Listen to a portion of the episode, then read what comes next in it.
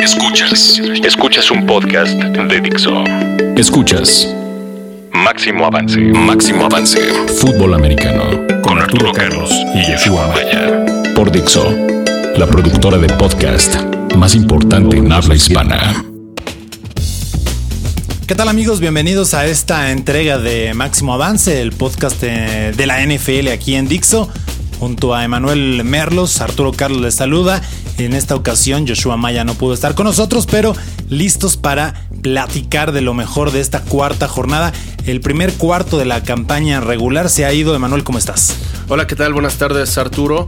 Pues sí, el primer cuarto de la temporada ya terminó. Un cuarto que, que deja eh, felices a muchos, a otros no tanto, y que ya se dio el primer despido de head coach en la NFL. Así es que por eh, quinta ocasión sucede esto que en la cuarta jornada alguien le den las gracias.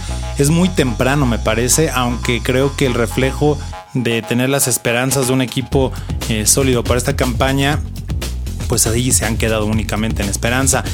Incluso Joshua lo decía, no, le, no veía a, estos, a este equipo como protagonista dentro de la división incluso por la situación de Joe Fielding. O sea, a él, él eh, ponía como el causante que no le fuera bien en esta campaña a los Dolphins. Y de los cuatro anteriores que han corrido en la cuarta jornada, ningún equipo ha logrado meterse a los playoffs. Así que prácticamente echando ya por la borda el conjunto de los Dolphins esta temporada. Fíjate que mm, a mí se me hace muy apresurado y te voy a decir por qué. Tal vez por los precedentes. O sea, Joe Fielding viene de un equipo, de una escuela para mí la mejor, que es la de los Green Bay Packers, donde se, se, hacen las cosas como se deben de hacer en la NFL. O sea, no hay otra franquicia que se haga como lo hacen ellos y a veces sin, sin, sin gastar tanto dinero. Entonces él viene de una, de una franquicia en la que se trabaja muy bien y en la que él cuando llega a los Dolphins fue levantando poco a poco al equipo. Entonces estamos hablando también de un Tannehill que él lo fue preparando y que sí, al final del día Tannehill, el coreback actual y titular de los Dolphins, eh, ha sufrido de muchas intercepciones, pero también es un coreback muy golpeado. Y además de esto, también es dentro de los mejores corebacks del NFL, aun cuando es muy interceptado. Entonces, eh, te digo que a mí se me hace muy apresurado porque también estás, si, si ves eh, jugador por jugador de los Dolphins, yo sí te puedo decir que está por encima de los Jets, de los Bills y, posiblemente esté a la par de los Patriots. ¿Qué es lo que sucede con ellos? Pues que no están en el momento y lo han iniciado muy mal. Una y dos que sí golpean mucho al quarterback. Lo que mencionábamos eh, en otras ocasiones, que la línea ofensiva es la columna vertebral de tu equipo, pues la, columna vertebral de tu equipo no está funcionando y obviamente pues eso viene en detrimento de lo que sucede semana a semana. No sé si tú recuerdas en la primera semana cuando juegan con los Redskins que realmente ese, ese partido lo ganan este, hasta el final pero el equipo de los Redskins se vio superior a, a, los Dolphins. ¿Por qué? Pues porque estaban golpeando constantemente a Ryan Tannehill, aun cuando Tannehill con Jordan Cameron, que es una de las nuevas adiciones que tienen a la ofensiva, este excelente tight end que venía de los Browns, egresado de USC, de los Trojans, eh, se veía que iba a ser el arma eh, inmediata y más importante de los Dolphins, bueno, pues se ha quedado en eso, ¿no? En estas últimas semanas se ha quedado en eso. ¿Por qué? Pues porque también no tiene esta, esta tranquilidad, tal vez Tannehill, de soltar el balón. Y por el otro lado, pues también estamos viendo que a la defensiva les están corriendo el balón y le están lanzando como no se esperaba por las adiciones que tuvieron en la pretemporada. Eh, por así tal cual es dame con su, se esperaba muchísimo más de él no ha dado tal vez el resultado inmediato que daba en, en los Detroit Lions que era constantemente sacks, que si era una presión constantemente este, cuando él estaba dentro. Y ahora le hacen, no, no te digo del, del 2 a 1, del 1 a 1. Eh, hablándote, por ejemplo, desde la primera semana de Schiffer, el, el, el, el, guardia ofensivo de los Redskins que draftearon en su primera selección, que viene de, de la Universidad de Iowa y que es un, de verdad, Sí, es un, perro jugando. lo dominó todo el partido. Andamos con su. Sí. Entonces, estamos hablando de eso, o sea, no, no, las adiciones que tienen o tal vez ya lo que tenían no se han acoplado al 100%, aun cuando yo sí te puedo decir que tienes un gran equipo. En los Claro, y yo creo que eso era lo que a mucha gente ponía a, a los Dolphins como un equipo, eh, no sé si contendiente, pero pretendiente de la división, ¿no? Que aunque sean nada más cuatro equipos y los cuatro puedan levantar la mano, creo que sí los Patriotas están muy, muy por encima después de lo que hemos visto. Pero yo creo que, que estos Dolphins eh, encuentran un problema interno más allá de el talento, más allá del escenario de qué jugar, si vas a tener una ofensiva spread o vas a tener una ofensiva tipo pro, etcétera, etcétera. Aquí entramos, yo creo, a un problema más allá que va interno al vestidor y, y aunque no tenga tanto revuelo este tema, eh, porque además han perdido cierto protagonismo mediático a nivel nacional los, este, eh, allá en los Estados Unidos, los Dolphins, pero sí siento que no hay un equipo como tal. Y eso es lo que, que está encaminando realmente a, frenar todo esto. Ahora, no es que se haya, no, no, no se rompió el, vestidor ahorita, ni mucho menos, simplemente no hay confianza. Y, si queremos hablar de vestidores rotos, eso sucedió eh, en años pasados, cuando estaba Philbin ahí, no supieron controlar ciertas situaciones eh, con lo de incógnito y demás.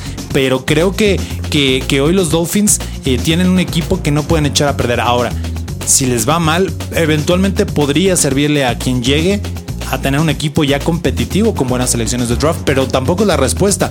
Vemos los Texans están hundidos en lo mismo, aunque los Falcons sí han logrado aprovechar ese par de temporadas en el fondo para tener hoy una de 4-0 y que fácilmente se pueden ir 8-0. La diferencia de los Texans, por ejemplo, teniendo al coach, a, lo- a la defensiva, a la ofensiva, no tienes coreback. Esa Sí. es la gran diferencia, ¿no? Al- lo, que, lo que yo sí te podría decir, por ejemplo, de los, de los Dolphins es que tal vez no, no, o sea, no se demostraba lo, lo, lo, lo que era como equipo y no se demostró con Fielding al mando.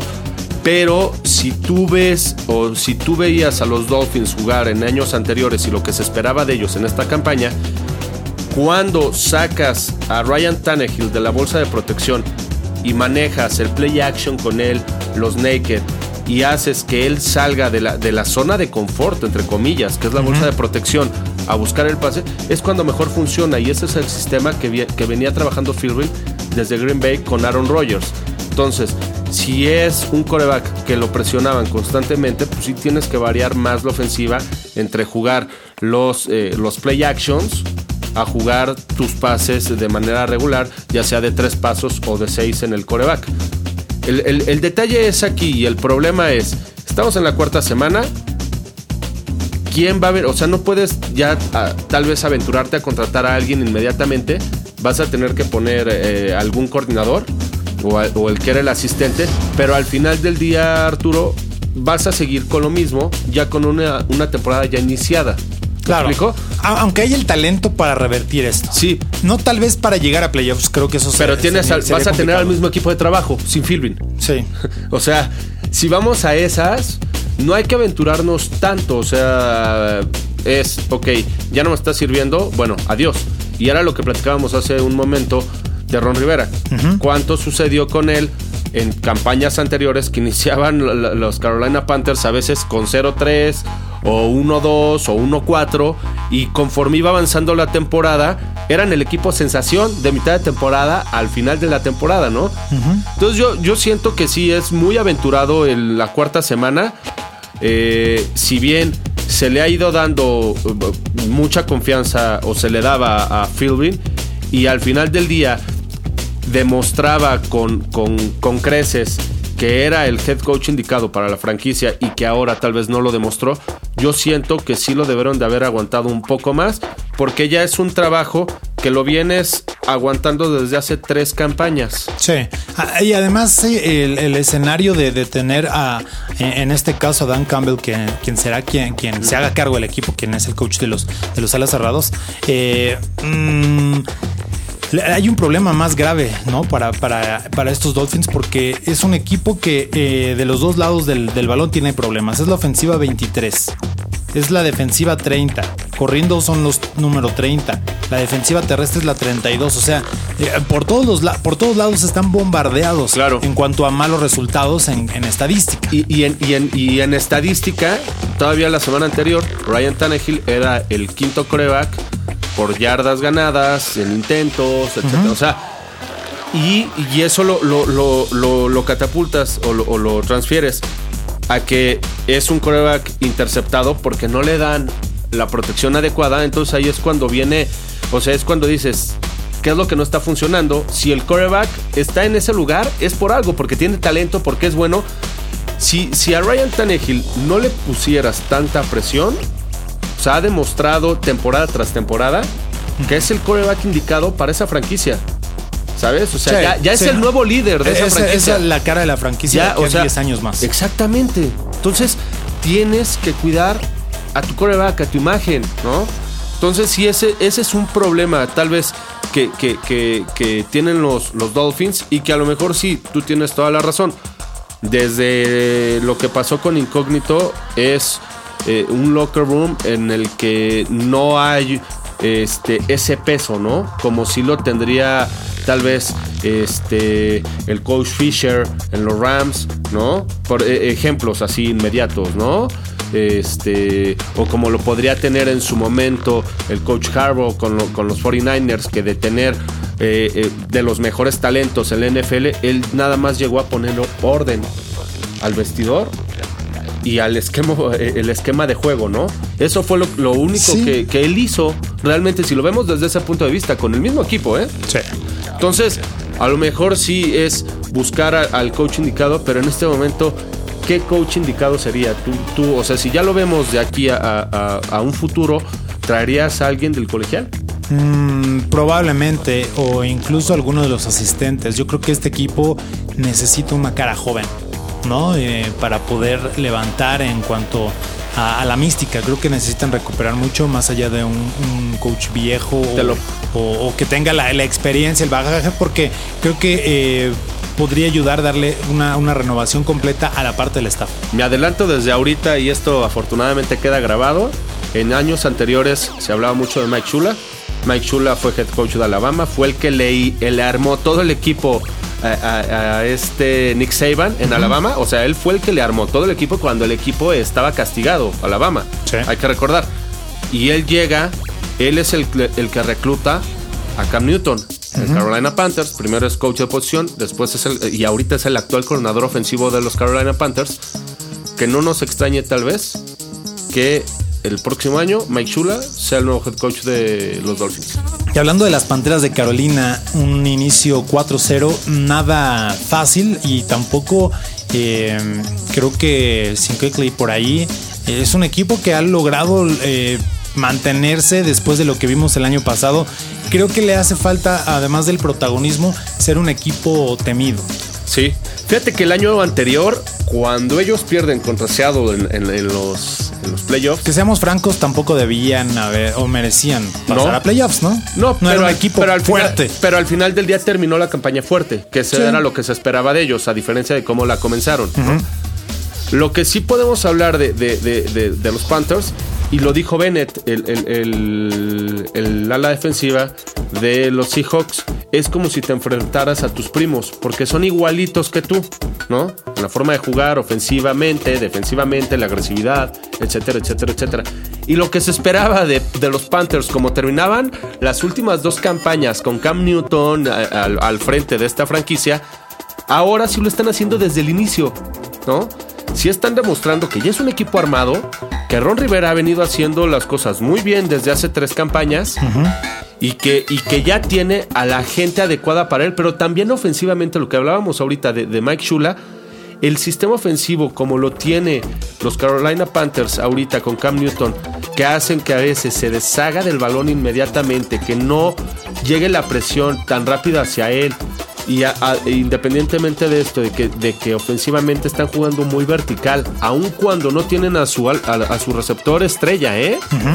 se, perdió toda la temporada. Toda la temporada. Y que Ted Ginn Jr. está jugando ahora lo que se esperaba cuando salió de Ohio State, de los Buckeyes, hace 10 años aproximadamente. Sí Que, que ese es Lo que nunca ha hecho en la Lo NFL. que nunca ha hecho, lo está haciendo ahora. Entonces estamos hablando de un equipo que está trabajando muy bien, que se ve muy sólido. O sea, lo ves muy sólido trabajando en todas las áreas.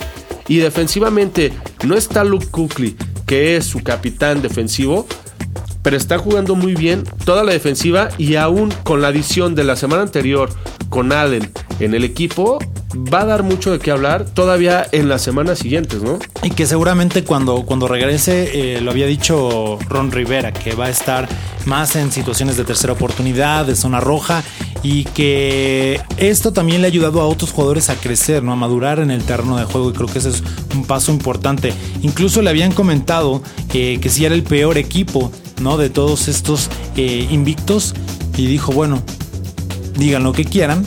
Incluso el año pasado dijeron que éramos el peor equipo de los playoffs. Le ganamos, ganamos un partido entre, ante Arizona y además le metimos un susto a, a Seattle. No sé qué tan fuerte fue ese susto, pero que eventualmente eh, creo que sí es un equipo que no estamos valorando de, de- o dándole la dimensión que pueda tener y que además lo mejor está por venir para este equipo. No sé si de la mano de Cam Newton, eh, pero creo que sí es un equipo que necesita fortalecer su, su ataque terrestre y que eventualmente pueda hacer más daño. Mira, eh, eh, tan rápido que estamos hablando de los coaches, el equipo de los Panthers es un equipo bien entrenado Sí. en todas las áreas. Y esa es la diferencia con los Dolphins. ¿Me explico? Y esa es la diferencia de tener ahorita cuatro ganados a la diferencia de los Dolphins de despedir al head coach, ¿no? Claro. Entonces, si desde la posición de los coaches estás bien estructurado y trabajan bien y la fuerza que tiene y la personalidad que tiene Ron Rivera dentro del campo, o sea, ese es el resultado y ese es el y eso es lo, lo, lo, lo, lo que lo que los jugadores llevan hacia el terreno de juego, cómo es tu head coach, cómo son tus coaches, ¿no? Entonces, yo sí, yo sí siento que, que ahora lo que está haciendo el equipo de los Carolina Panthers, y, y ahí sí me voy un poquito más hacia Mike Shula en la coordinación ofensiva, cómo ha ido creciendo con Cam Newton desde que llegó Cam Newton y que él era el, su coach por posición, estamos viendo el resultado, el, perdón, el resultado de años. No lo estamos viendo de una temporada a otra, no, no, no, lo estamos viendo de cuatro años a la fecha. Y ese es el trabajo que viene desarrollando el equipo de los Panthers. ¿no? Entonces, y eso es lo que yo, yo siempre con, con la gente cuando habla, qué suerte este fin de semana, tuvieron suerte. No, no, no es suerte, es trabajo, trabajo, trabajo, trabajo, día a día en video, en el campo. Y sí te puedo decir que el equipo de los Panthers, aun cuando Atlanta está también invicto en estos instantes, el equipo de los Panthers va a ser el campeón de esa división. O sea, por la forma en la que están jugando de pe a pa, ya están dominando bien. ¿no? Claro.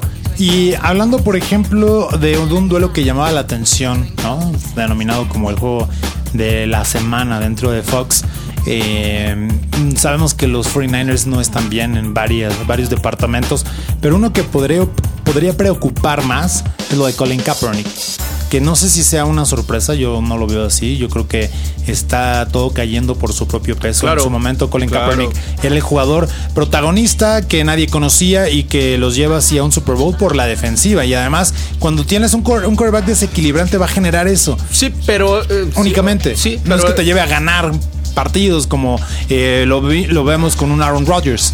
Yo, yo desde que fue titular eh, Colin Kaepernick y, y- y en estos instantes y en muchas palabras está grabado afortunadamente, yo sí les dije, no piensen que él es el coreback ideal. Cuando se fue Alex Smith, yo, les, yo se lo, lo he comentado en muchas ocasiones, ahí la decisión no fue de Harbaugh. Harbaugh, el coreback de Harbaugh era Alex Smith. Sí. ¿Tú le viste el semblante la temporada anterior a Harvard, toda la temporada? No se veía a gusto. Y al final, por eso también deja el equipo. Deja el equipo. ¿Por qué? Porque ya esas decisiones ya también son más del gerente, del dueño, de, de tener al que te está generando ingresos. Y, el- y a eso cayó el equipo de los 49ers. Si nosotros, ¿quién es el que regresa ahorita a las patadas de, de cuarto down? Es un jugador de rugby. Si tú pones a cualquier chico de segunda o tercera división del colegial, lo va a hacer mejor que él. Porque está acostumbrado a llevar el balón de cierta manera. Claro. Pero tú metes a alguien que viene del rugby, por favor, o sea, hasta un jugador mexicano que ha jugado toda su vida, lo haría mejor que él. ¿qué es lo que viene? Pues lo contratas para, para llegar a nuevos mercados y generar ganancias y generar expectativa. Y a eso ha caído el equipo de los 49ers. Y ese es el resultado que toca es por su propio peso de Colin Kaepernick. Colin Kaepernick no era realmente el coreback que se esperaba para ese equipo. Y ahora que quitas todo el esquema ofensivo de Harbaugh, es el resultado de Kaepernick en esta temporada, ¿no? Y fíjate que a pesar que eh, comparando un poco lo que significa Colin Kaepernick y lo que significa Aaron Rodgers, ¿no? Eh, ayer de los 32 pases que, lanzó Aaron Rodgers, solo en dos, digamos que no fueron buenos, ¿no? Ya sea porque lo tiró mal o, cualquier situación en ejecución por parte del pasador. Ejecución. Eh, qué bueno que tocas ese tema. y, ahorita das el, la estadística, no más rápido, te comento era un gancho a la zona de linebackers con Reggie Bush, qué pase tan más feo al piso. Y todavía Reggie Bush se paró, o sea, se volteó enojado porque dice, oye, es un pase de high school, ¿no? O sea, qué bueno que tocas ese tema de ejecución. Ajá. Y del otro lado, por parte de los 49ers, eh, a Colin Kaepernick le va tan mal que pues seguramente fue la peor actuación de, que ha tenido, ¿no? en la temporada lo ves, en, e insisto, en la ejecución, en mandar eh, balazos cuando tienes al receptor aislado sin ningún problema y que no necesitas ponerle tal eh, fuerza ¿no? al, ovoide. Por ahí incluso algunos pases que quedaron cortos, eh, que quedaron atrás, etcétera, etcétera. Entonces, cuando ves que justamente a tus receptores están frustrados con lo que está haciendo el quarterback, simplemente pues, no tienes un equipo y esto va a irse deteriorando cada vez más porque eh, la, situación, al final alguien tiene que lanzar el balón,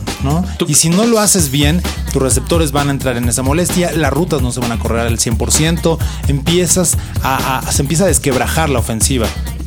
Y eso es lo que le va a pasar. ¿Tú crees o ya está pasando. ¿Tú crees que a mitad de temporada lo sienten y, suban a Blaine Gabbert? Yo creo que puede ser una, posibilidad muy, muy cercana, sobre todo si la química entre cuerpo de receptores y, Colin Kaepernick no existe. ¿no? Si desaparece, y creo que por ahí eh, Enquan Bolding será uno de los referentes para saber el termómetro de cómo está. No porque se vaya a enojar, simplemente va a tomar ese papel de liderazgo de lo que tiene que hacer un quarterback en el terreno de juego y si no lo cumple, creo que va, va a notarse incluso en los, en los partidos, en, la forma de la, en la, expresión corporal, en el trato que tenga el quarterback con, sus receptores. Si se va deteriorando, creo que Blaine Gabbert lo vamos a ver no más allá de la semana 10 eh, jugando con, el equipo de San Francisco. Así es. Y nada más para terminar sobre este tema, eh, cuando tú ves a un Colin Kaepernick desde, o sea, yo entiendo que vas mejorando semana a semana, año tras año con el trabajo, ¿no? Pero si tú le ves los mismos errores actualmente a los que tenía hace tres temporadas, que fue cuando llegó al Super Bowl con el equipo, y no los ha ido mejorando, es porque estás hablando de eh, un, profesional claro. que no está haciendo bien su trabajo, que no está corrigiendo los errores y que no está eh, eh, comprometiéndose al 100%. ¿Por qué? Pues porque al final del día estás cobijado y no, o sea, tú, tú como coreback sabes que el dueño del equipo te permite todo y que el dueño del equipo tuvo la molestia con el head coach y por eso el head coach se fue. Entonces, cuando tú sabes que tienes ese poder, como sea, Sí. Es distinto, ¿no? Al final también puedes tener el poder, pero cuando los resultados tampoco salen, ¿no? suceden, eh, empieza esa, esa parte a, complicarse porque ya no, no, es nada más el apoyo del dueño que diga, a menos que, esté completamente enfermo, ¿no? Y de la gerencia, etcétera. Pero es claro que, para, para, San Francisco, si, si, Colin Kaepernick no da resultados inmediatos, si no lo vemos jugando de una manera decente, va a tener que ir a la banca y eventualmente podremos ver un caso muy similar a lo que sucedió con, con RG3. No me sirves, vas a la banca y en cuando me, me, pueda deshacer de ti, va a suceder. Ahora, no creo que sea un mal suplente, pero eh, de ninguna manera puedes poner el peso de la ofensiva en él. Sí, no, y, nunca, y yo te lo digo sinceramente, nunca debió, o sea, tú, tú lo acabas de decir, era un buen suplente y, le debo, y debo de haber aprendido más.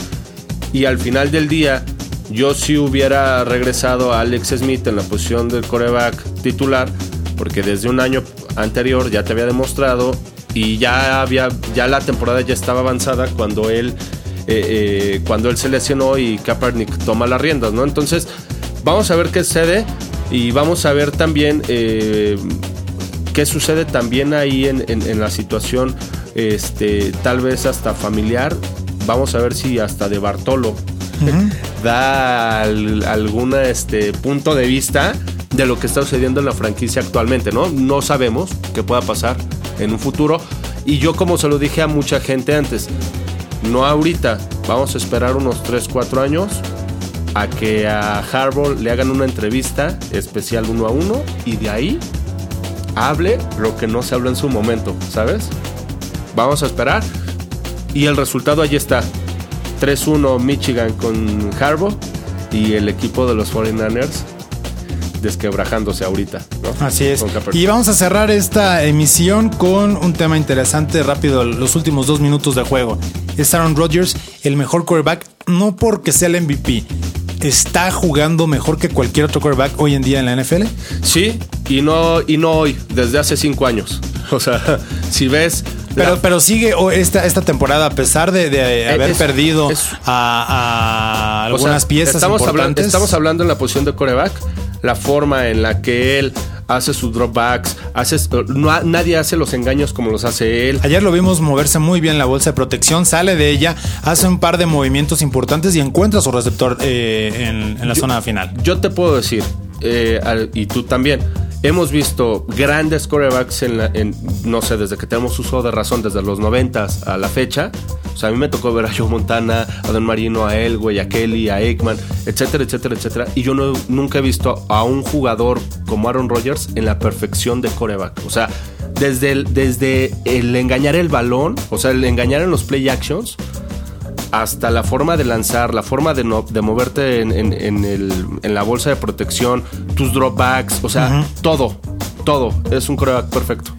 Ahora, con Rotlisberger lesionado, Drew Brees regresando a pesar de, sacar la victoria con los ante los Cowboys, no jugó en el nivel o en algunas situaciones, por ahí tuvo algunos errores. Brady sigue subiendo ¿no? en las calificaciones y, un Matt Ryan que también va en, franco ascenso. Entonces, creo que, va a ser interesante ver cómo, cómo pinta la carrera para ser el mejor quarterback pero creo que eh, Aaron Rodgers tiene una tranquilidad importante que, le quita un peso de encima. Tiene un gran equipo, pero más allá de que sea el, gran equipo, tiene un equipo que está ganando. No te preocupas por otra cosa más que ejecutar, hacer bien tu trabajo y sabes que tienes a, 21 compañeros más en el campo, si queremos hablarlo de la ofensa y la defensa, en el cual tienes la confianza que las cosas se están haciendo bien. Entonces, siempre que, te quitas de esa preocupación, simplemente las cosas salen bien y parecen ser fáciles. No, y que además es, eh, si estamos hablando de equipo como tal, tú ves al, equipo de Green Bay Packers y temporada tras temporada juegan igual. No cambia, el, el esquema sigue. Y tú ves a otros equipos y tienen unos bajones de repente en ciertas áreas, este, o semana a semana, no son constantes. Y el equipo de los Packers, independientemente de lo que es Aaron Rodgers, eh, es un equipo que juega igual. Y por el otro lado, a la defensiva tienes un Clay Matthews que temporada tras temporada lo cambias de posición y siempre te va a dar, o sea, es un playmaker en la defensiva, ¿no? Entonces eso es muy importante también. Y también un poco hablador. Por ahí le dijo a Colin Kaepernick que no era Russell Wilson. Así que nosotros nos vamos. Muchas gracias por habernos acompañado. Recuerden recomendarnos, descargarnos y darle play a través de Dixo.com. También pueden buscarnos en máximoavance.com. Y muchas gracias por seguirnos ahí. Recuerden que estamos cada semana analizando lo mejor de la jornada de la NFL aquí en Máximo Avance. Muchas gracias, Emanuel. Sí, gracias a ti, Arturo. Que estén bien. Aquí estaremos. Y recuerden, si se perdieron alguna emisión anterior, pueden descargarla. Vayan y búsquenos en iTunes. Dixo presentó Máximo Avance con Arturo Carlos y Yeshua Maya.